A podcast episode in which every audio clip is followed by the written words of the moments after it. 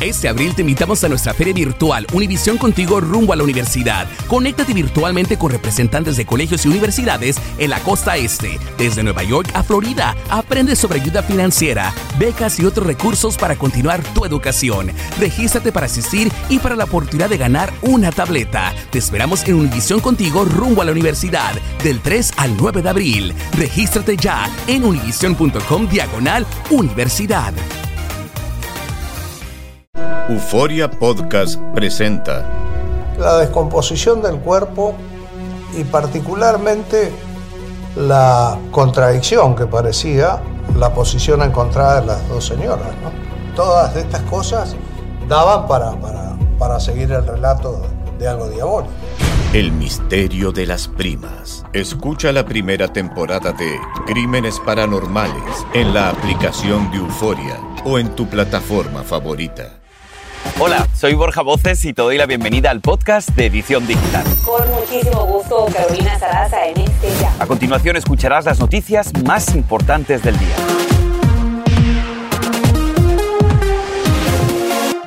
Nuestra comunidad hispana de Los Ángeles, eh, una vez más, es víctima de un lamentable incidente mientras buscaban el sustento de sus familias en las calles. Esta vez una niña de apenas 12 años fue agredida a las afueras del estadio SoFi y el puesto de comida rápida destruido por una persona que realizaba trabajos para ese escenario deportivo. Mediante un comunicado se dijo lo siguiente, la persona involucrada fue empleada por un proveedor externo y ya fue despedido. También hace aseguran que mantener un entorno seguro es su prioridad. Y hoy aquí en la edición digital hablamos con Lesbia Morales, la madre de la niña agredida y la dueña del negocio. Señora Lesbia, muchísimas gracias por estar con nosotros aquí en la edición digital. La verdad que hemos sido testigos en primera persona de cómo sucedían los hechos y la verdad que es indignante también ver la cara de susto que tenía su niñita. Lo primero que me gustaría preguntarle es, ¿cómo está su hija ahora? ¿Ha tenido algún trauma psicológico después del incidente? Ah, pues buenos días. Ah, pues la verdad que eh, estaba un poco asustada em, porque ahorita me dice que no me quiere acompañar porque no quiere ver a los policías, no, no quiere ahorita pues otra escena como la que sucedió. Pero cuéntenos, señora, ¿qué fue lo que desató la molestia de parte de esta persona para atacar a una persona, a una mujer y más a una niña de apenas 12 años? Como todos queremos este querer vender y querer aprovechar la gente que cada quien agarra, pues nos colocamos así en donde está la gente y, y pues creo que el security estaba diciendo que nos moviéramos, pero éramos demasiados vendedores. Ah, y no sé qué fue lo que hizo que le botara el carrito al otro vendedor y dice mi hija que todavía se fue, caminó como tal vez unos cinco pasos y, regresó para atrás y, y botó el carrito de nosotros. ¿Qué le dicen las autoridades y quién le va a devolver todo el dinero que ese hombre tiró al piso? Pues hasta el momento ah, no hay no hay nada de la policía, no hay nada de pues de nadie. Pues la verdad que es indignante ver cómo cada vez hay más ataques indiscriminados a ustedes, que son nuestros vendedores ambulantes y que forman parte de nuestra comunidad y eso no se puede consentir. Aquí les veo de verdad que siempre van a tener un lugar donde poder hacer su denuncia de parte de todo el equipo. De verdad, fuerte abrazo y por supuesto que esperamos que su hija se recupere pronto. El presidente de México, Andrés Manuel López Obrador, dijo que al parecer sí hubo ajusticiamiento en reacción al video exclusivo de Noticias Univisión que pone en entredicho a un grupo de militares de ese país que fue grabado en Nuevo Laredo, Tamaulipas, y que captó en detalle un violento operativo militar. Ahí les estamos ofreciendo estas imágenes en exclusiva de Noticias Univisión. Al principio, los uniformados detienen a cinco presuntos narcotraficantes, pero momentos después se desata un tiroteo y estas imágenes parecen mostrar que disparan hacia donde están los detenidos, algo que la Fiscalía dice está investigando. AMLO agregó lo siguiente, eso no se puede permitir. Nosotros no somos iguales a los anteriores gobiernos. Tienen que encontrarse los responsables. Noticias Univisión, haciendo noticia, por supuesto. La Fiscalía Federal del Distrito Sur de la Florida ha dado a conocer hoy la acusación con 38 cargos en contra del expresidente Donald Trump, formulados por un gran jurado por el caso de los documentos secretos encontrados en su mansión de Mar-a-Lago. Los cargos incluyen los presuntos delitos de violación a la ley de espionaje, obstrucción de la justicia, destrucción de evidencias, conspiración y declaraciones falsas, entre otros. El expresidente tiene ahora previsto comparecer ante un juez federal en Miami el próximo martes. La jueza a cargo de dicho tribunal es Eileen M. Cannon, que fue nombrada a cargo por Trump en el año 2020 y sin duda se ha caracterizado por emitir fallos favorables al expresidente. Bueno, vamos a entender un poquito qué es lo que está pasando con el expresidente Donald Trump y para eso hemos invitado con nosotros al abogado Ángel Leal, abogado constitucionalista. Gracias por acompañarnos, abogado. Explíquenos, por favor, cuáles serían los posibles escenarios tras esta histórica acusación. ¿Qué podemos esperar el próximo martes, abogado?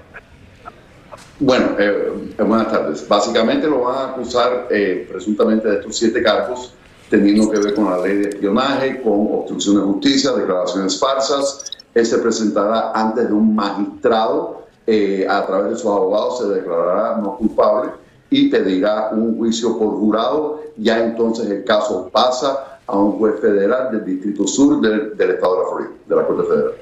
Ahora, abogado, me pregunto lo siguiente. El exmandatario Donald Trump enfrenta cargos, pero legalmente tenemos la siguiente pregunta. ¿Cuál es entonces la diferencia entre el manejo de documentos también que tuvo el presidente Biden o incluso Mike Pence, el ex vicepresidente? ¿Por qué Trump sí enfrenta cargos y los otros dos no? ¿Cuál sería la diferencia principal legalmente? De que si se actuó o no deliberadamente o intencionalmente. Este estatuto la ley de espionaje requiere que la persona intencionalmente o deliberadamente haya retenido los documentos y que no los haya entregado a la autoridad competente cuando se le requirió entregar los documentos. En este caso hubiese sido la Administración Nacional de Registros y Archivos. Entonces, eh, la diferencia es que en los otros casos presuntamente no se actuó deliberadamente, de tal manera que cuando se enteraron que tenían documentos clasificados o de defensa nacional, gubernamentales, inmediatamente cooperaron con el Departamento de Justicia, cooperaron con la Administración Nacional de Registros y, Archivos para la entrega o devolución de esos documentos. Esa sería la, la diferencia si es hallado culpable de ese caso. Y es que, claro, él repetía hasta la saciedad que él realmente no se había llevado nada del gobierno, de, sus años de, de, presidente de los Estados Unidos. Sin embargo, ese audio que se filtró decía justamente lo contrario. Me gustaría ponernos en el hipotético caso, abogado, de que el expresidente sea declarado culpable en esta Corte Federal. ¿Qué podría pasar? ¿Esto realmente le podría impedir entrar en la contienda por la presidencia o no? No, constitucionalmente no lo descalifica para la contienda presidencial. Eh, por lo tanto, él puede seguir participando en las campañas electorales, seguir eh, eh, postulándose para la nominación republicana a la presidencia. Ahora bien, son cargos serios, son delitos mayores. El cargo de la ley de espionaje conlleva una posible pena de 10 años de cárcel, los cargos de obstrucción de justicia hasta 20 años de cárcel, los de declaraciones falsas 5 años de cárcel, hay otros posibles cargos que implican hasta tres años de cárcel teniendo que ver con el mal manejo de documentos gubernamentales. Así que son cargos serios que sí pudieran impedir el, ejercicio de la presidencia si hubiera privación de libertad y terminara siendo electo. Queremos saber qué es lo que pasa comenzando este martes 13 eh, de junio. Abogado Ángel Leal, muchísimas gracias como siempre por estar aquí en la edición digital. Aquí, por supuesto, tendrá un programa exclusivo hablando sobre toda esta acusación histórica relacionada al expresidente Donald Trump, por supuesto, por su cadena Univision.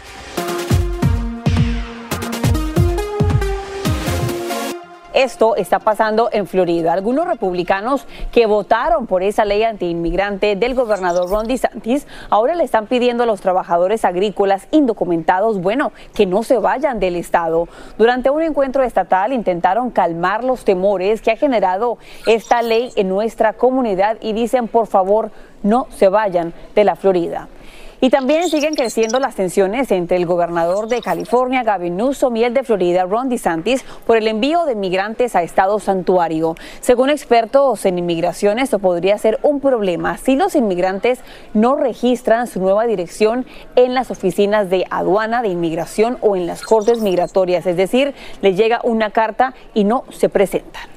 Eso es verdad, hay que tener muchísimo cuidado porque los están moviendo con mentiras, con engaños, entonces ya ICE no los tiene registrados y eso puede ser muy malo para ellos, para su futuro en Estados Unidos. Claro, pueden perder su día en corte y al no aparecer, pues honestamente el juez pensaría que no están interesados y se da una orden de deportación. Correcto. Bueno, vamos a cambiar de información porque miren, esto está tremendamente polémico. A ver ustedes en casa qué piensan. Miren, en una escuela en Connecticut está en el centro de la controversia luego de que varios padres de familia protestan porque a sus hijos les mostraron, dicen sin su consentimiento, es decir, sin el consentimiento de los padres, un video sobre la identidad de género.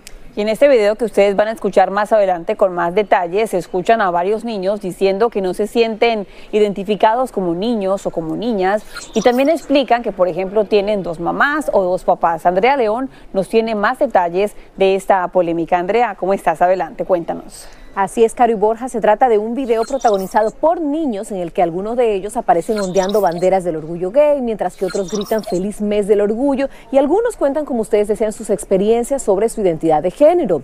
El video no es nuevo, les cuento, pero fue proyectado ahora en la escuela intermedia Wells Road de Granny Connecticut a propósito del mes del orgullo, Pride Month.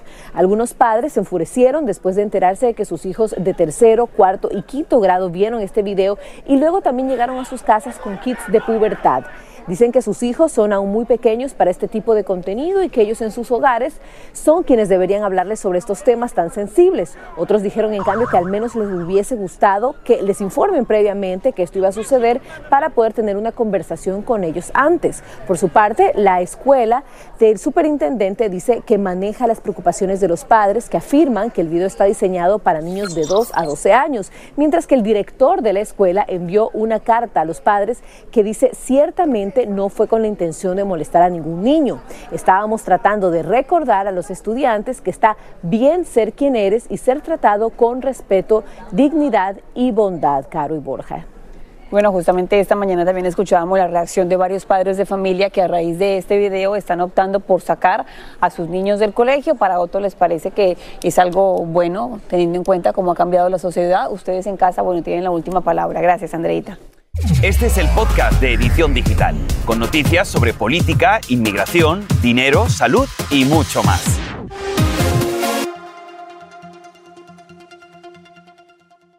Este abril te invitamos a nuestra feria virtual Univisión Contigo rumbo a la universidad. Conéctate virtualmente con representantes de colegios y universidades en la costa este, desde Nueva York a Florida. Aprende sobre ayuda financiera, becas y otros recursos para continuar tu educación. Regístrate para asistir y para la oportunidad de ganar una tableta. Te esperamos en Univisión Contigo rumbo a la universidad del 3 al 9 de abril. Regístrate ya en univision.com diagonal universidad.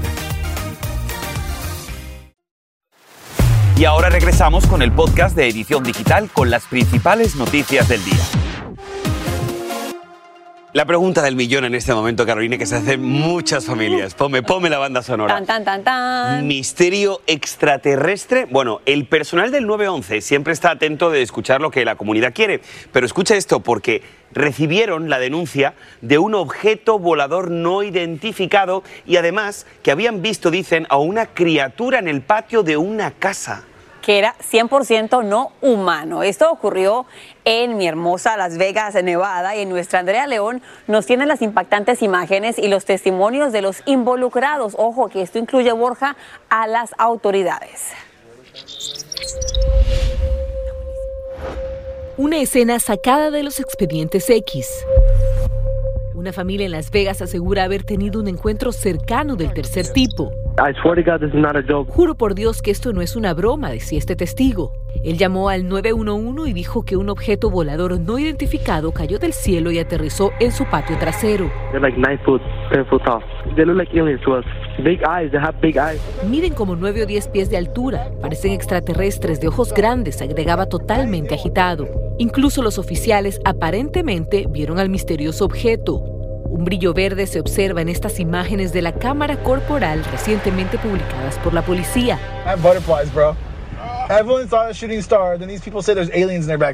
Tengo mariposas, dice este oficial. Todos vimos una estrella fugaz y ahora estas personas dicen que hay extraterrestres en su patio trasero.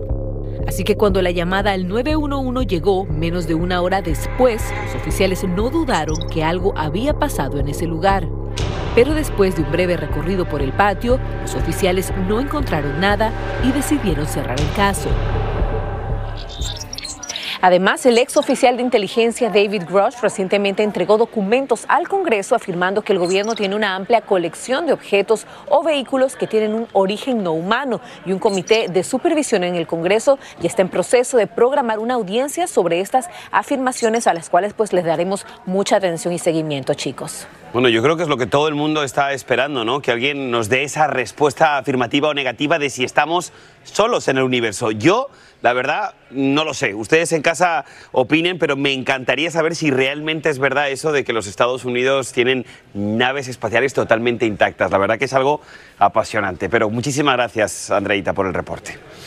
Y miren, cambiando de tema, hay un nuevo estudio de la Universidad Estatal de Carolina del Norte que dice que la sucralosa, el compuesto químico que se conoce como esplenda, es un endulzante sin calorías y, ojo, dice que puede dañar el ADN y aumentar el riesgo de cáncer. Splenda se usa además en la producción de otros productos como bebidas o gomas de mascar, gelatinas, postres lácteos. Pero ojo, porque la compañía Explenda, nosotros hicimos nuestro trabajo, les preguntamos qué opinaban sobre esta investigación y dijo en un comunicado que dicho estudio no analizó sus productos y que se enfocó en un componente químico que esta compañía asegura no está presente en la marca Splenda. Ahora, las uñas permanentes o de gel, Borja, bueno, siguen de moda. Aquí les va. Esto a pesar de que la comunidad científica ha advertido que las luces utilizadas para secar rápidamente ese tipo de esmalte pueden ser cancerígenas. Cada día son más las personas que advierten sobre el peligro de estas luces secadoras, pero Borja, continúa el auge de las uñas con gel. Y es que fíjate, Carito, que dicen que el secado, esa luz de secada, puede durar más de 10 minutos, durante los cuales los dedos están expuestos a radiación ultravioleta, la cual causa daños similares a los que conducen al cáncer en la piel. Así que mucho cuidado, ¿no? Mejor lo naturalito, ¿no? Exacto. Déjate de tanto gel, querida. Bueno, por si acaso mejor que sean naturales, Borja, para la próxima, aparte que sale más económico. Y tenemos buenas noticias para los consumidores. Y es que los CDC han informado que el brote de salmonela relacionado con la harina Gold Middle desapareció recién en abril. Y te informamos que la empresa General Mills retiró del mercado el producto por sospecha de contener la bacteria en una de sus plantas en Missouri. En ese momento se reportaron 14 infecciones en 13 estados del país. Y aquí en la edición digital, cambiando de tema, también seguimos nuestra campaña de Univisión para que tú y tu familia tengan un verano, bueno, muy seguro y tu salud mental es número uno. Estamos hablando del tema de la ansiedad, que según datos de los CDC, aproximadamente afecta a 5.8 millones de personas y de niños que fueron diagnosticados con ese trastorno de ansiedad hace dos años. 5.8 millones sin duda es muchísimo. Mucho. Y en un reciente estudio se ha comprobado que precisamente precisamente esos niños con ansiedad se les recetan medicamentos, pero poca terapia, por lo que cada vez hay más niños y jóvenes con trastorno de ansiedad que no reciben asesoramiento que necesitan. Nos conectamos ahora en vivo con la doctora Liliana Wolf, psicoterapeuta. Doctora, gracias por estar con nosotros. Cuéntenos, por favor, qué repercusiones tendría entonces la falta de terapias en casos de ansiedad en niños y jóvenes que sí están recibiendo su tratamiento. Bueno, una de las repercusiones más importantes, me parece, es el hecho de que no le estamos proveyendo a la, a la persona, en este caso nuestros niños o nuestros adolescentes, la oportunidad de que aprendan estrategias para poder lidiar con el padecimiento emocional, ya sea ansiedad o depresión. Porque si de frente vamos a utilizar fármacos que sabemos que son indicados en ciertos en ciertos momentos, en ciertas circunstancias, ese es, vamos a decir, la indicación, prescribir fármacos, pero no debe ser necesariamente de primera instancia. A largo plazo, lo que estamos haciendo es previniendo que el niño o el adolescente aprendan a manejar estas perturbaciones. Y creo que esto es importante, doctora. Cuéntenos, por favor, cuáles son esos síntomas de un niño que sufre de ansiedad. ¿Cómo poder identificarlos si somos padres de familia? Mira, una de ellas es a nivel fisiológico, físicamente. El niño se empieza a quejar, por ejemplo, que tiene dolor de cabeza o tensión, siente, tú lo ves que está tenso, entonces contrae los músculos, por ejemplo, en algunos casos tienen malestar estomacal puede llegar a se quejan de resequedad bucal también y, por supuesto, problemas gastrointestinales. Tienen el deseo de ir al baño. Entonces, esa es una de las maneras como tú te puedes dar cuenta. Pues muchísimas gracias por acompañarnos, doctora Bull, psicoterapeuta. Muchísimas gracias por su tiempo. Miren, los fanáticos del fútbol están de fiesta aquí, precisamente en el sur de la Florida, donde se espera la llegada de Lionel Messi para que se una al Inter de Miami. Nadie se quiere perder en vivo y en directo a la pulga jugando por primera vez en la historia de la MLS. Y nuestra Angélica González, que también es fanática, está en el estadio del Inter de Miami con todas las reacciones. Eli, adelante. Amigos de Edición Digital, imagínense el impacto. La mejor forma de medirlo es en los números. Primero quiero decirles que inmediatamente después del anuncio, más de 15 mil personas se fueron a la página oficial del Inter a buscar boletas para los juegos. De 16 mil butacas que tiene este estadio, podían crecer o podrían crecer hasta 60 mil si se llevan los juegos al Hard Rock Stadium, algo que ya se están planteando. Y la cuenta de Instagram del propio Inter de Miami, que tenía solamente un millón de seguidores, del anuncio creció hasta más de 5 millones. Imagínense ustedes, todo el mundo está pendiente de lo que va a pasar en Miami a mediados de julio, cuando se pueda ver aquí al mejor del mundo. Esto dicen los fanáticos. Un sueño hecho realidad para poderlo ver acá. Me parece muy bien porque el equipo de Miami va a crecer mucho más y va a ser mucho más reconocido por la llegada de Messi el único, el máximo, chiquito pero gigante en el fútbol, a Lionel Messi. Aquí lo estamos esperando. Vuelvo con ustedes. Aquí lo estamos también esperando en la edición digital para que nos dé una primicia, una entrevista, llegar a Miami. Pero como Messi llegaría al Inter de Miami, vamos a ver qué se cree tendría su contrato. Sería bueno de dos años y ganaría nada más y nada menos que unos 50 millones de dólares. Ojo, esto es por temporada. La Pulga podría recibir ingresos por derechos televisivos. Para que tengas una idea, por ejemplo, la compañía Apple pagó 2.500 millones de dólares por transmitir durante 10 años los juegos de la MLS. Messi también recibiría ganancias por las ventas de la compañía Adidas y es que dicha empresa invirtió aproximadamente 800 millones en la MLS hasta el año 2030. El argentino también podría asociarse al club cuando decida retirarse. Ahora, como nos comentaba Eli, los boletos para verlo durante el primer partido pasó de costar aproximadamente 20 dólares a 459 el más económico. Tras la demanda de boletos, es posible que el Inter de Miami también juegue en el estadio de Hard Rock, donde caben aproximadamente 60 mil personas. En el actual recinto DRV Pink caben aproximadamente 20 mil. Así que, mi querido Borja, ahí tendremos que estar en primera fila para, para verlo o que venga aquí a la edición digital y lo entrevistamos. Le preguntamos qué le diría usted a ese Messi cuando estaba chiquito. Estaría bueno tenerle por aquí, por supuesto, las instalaciones de Univisión. Sin duda ha habido muchísimas repercusiones, Carito, tanto así que nuestra audiencia está pues bastante alborotada con esta pregunta del día que le estamos haciendo. ¿Qué opinan sobre el traslado de Messi a Miami? Comenzamos con Salvador. Dice, los sueños de tantos niños y jóvenes con solo el hecho de conocerlo, una auténtica locura. Carlos Campos dice lo siguiente, los boletos se van a poner muy caros y eso va a causar que no los puedan pagar. Carlos, ya están caros. Sí, y Noris Velázquez comenta, bienvenido, pequeño gigante, gracias por venir a Miami. ¿Qué tal?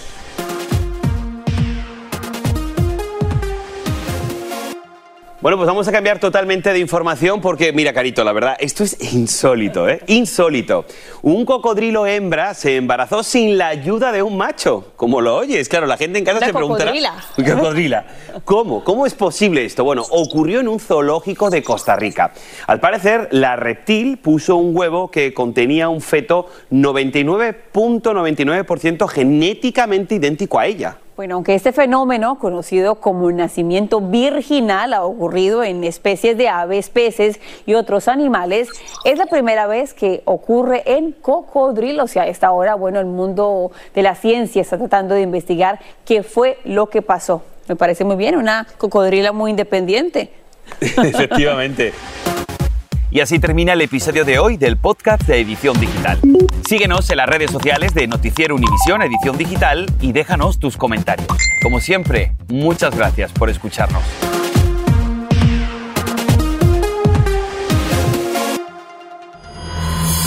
El escándalo alrededor de Gloria Trevi es cada día más grande y parece no tener fin. Soy María Raquel Portillo Fui ese rostro pálido y sin voz que el mundo vio en las escenas del mayor escándalo del entretenimiento de las últimas décadas. No vengo a contar mi versión, vengo a contar mi historia.